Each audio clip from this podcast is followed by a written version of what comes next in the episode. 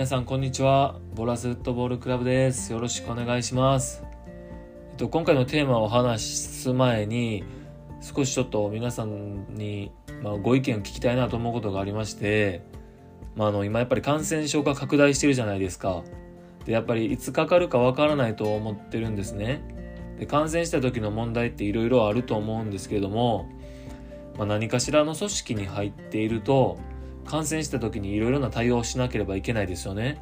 でやっぱこれだけ感染症が拡大してる中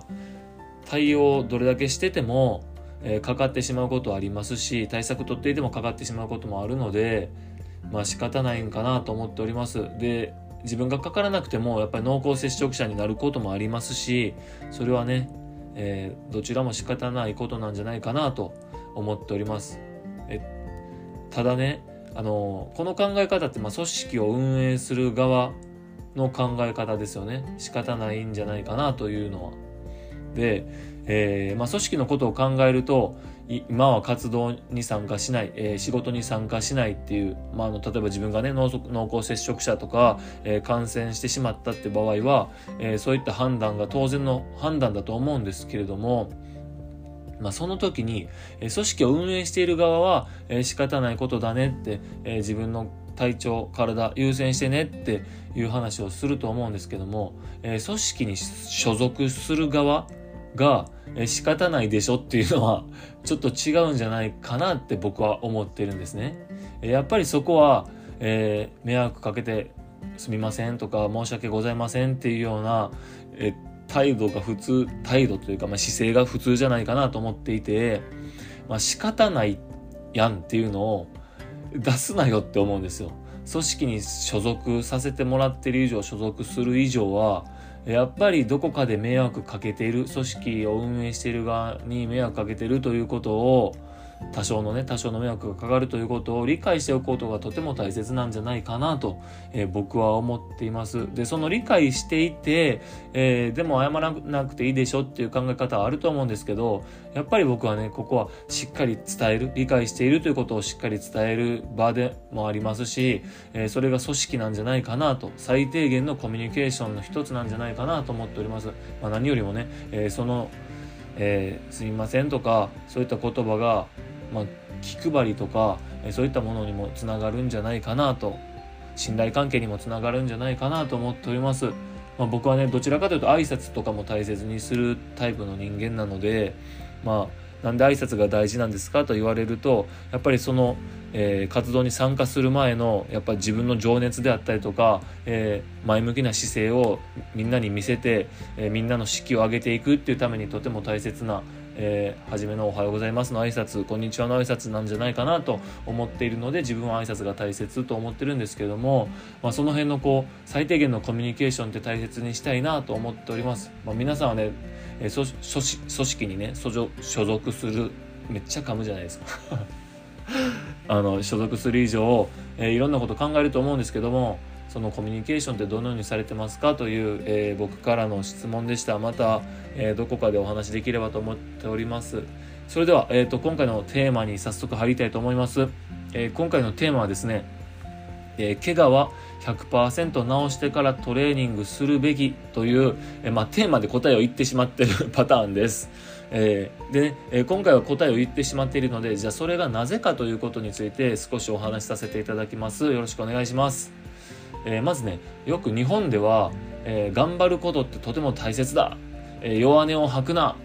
えー、怪我痛くなかったらあるいは痛くても、えー、一生懸命頑張れみたいな、えー、流れがあると思うんですよ。少なからずね。ただやっぱり海外ではすぐ休むっていうのが基本で僕がスペインに行った時も、えー、例えばチームメイトの選手が今ちょっと体に疲れを感じているので、えー、今日から10日間のお休みをくださいみたいなことを普通に監督とかコーチに話している姿を見てあ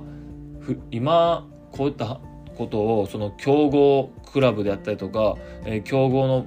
強豪チームの部活であったりとか、日本でそういった場を見るシーンってあんまりないなと。監督に対して10日間休みますなんて言ったらじゃあお前のレギュラーなんてもう確保できてへんからなみたいな話になってくると思うんですけどもそれが海外で普通に、監督に言って監督もいいよみたいな、ことを話すんですね、例えば監督やコーチが選手に対して元気？とか大丈夫？って言った時に、えー、日本ではねやっぱり「大丈夫です」とか「完璧です」みたいな返事が多いんですよね。それがしんどくてもそういった言ってしまってて実際は全然大丈夫じゃないみたいなシーンがあるんですけども海外だと今ちょっと足首が痛いよとか疲れがどれだけあるよみたいな話をすぐされるんです。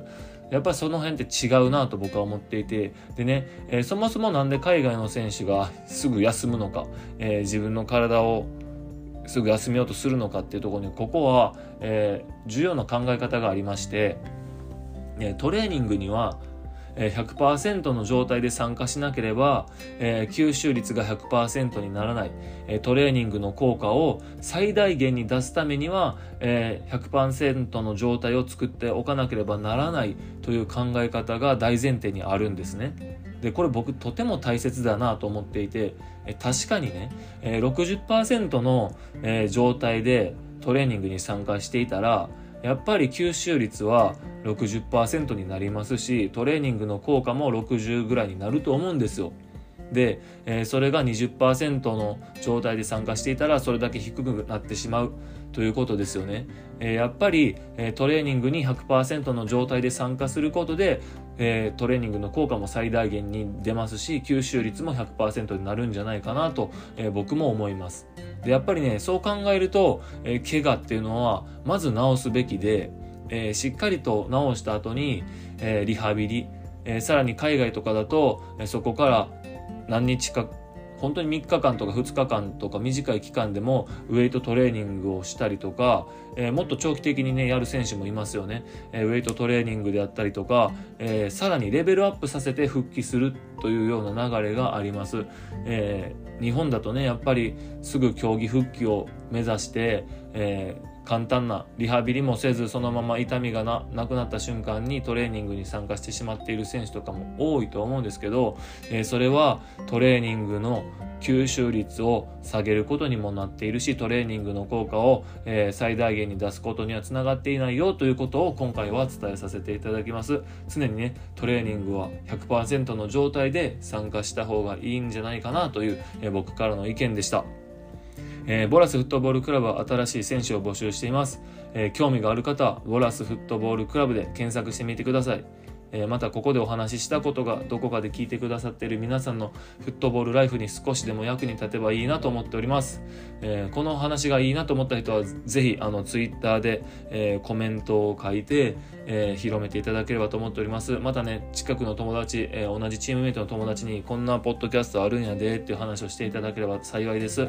えさらにね、もっと詳しく知りたい、文章で読みたいという人のために、え URL で記事を、え記事の URL を貼っております、えー、またそちらの方も確認していただければと思っております。少し詳しく内容を書いていたりとか、えー、またね状況に合わせて使い分けていただくために、まあ、読むということもできるようにしておりますので、えー、そちらも、え使い分けて使っていただければと思っております。それではまたお会いしましょう。さようなら。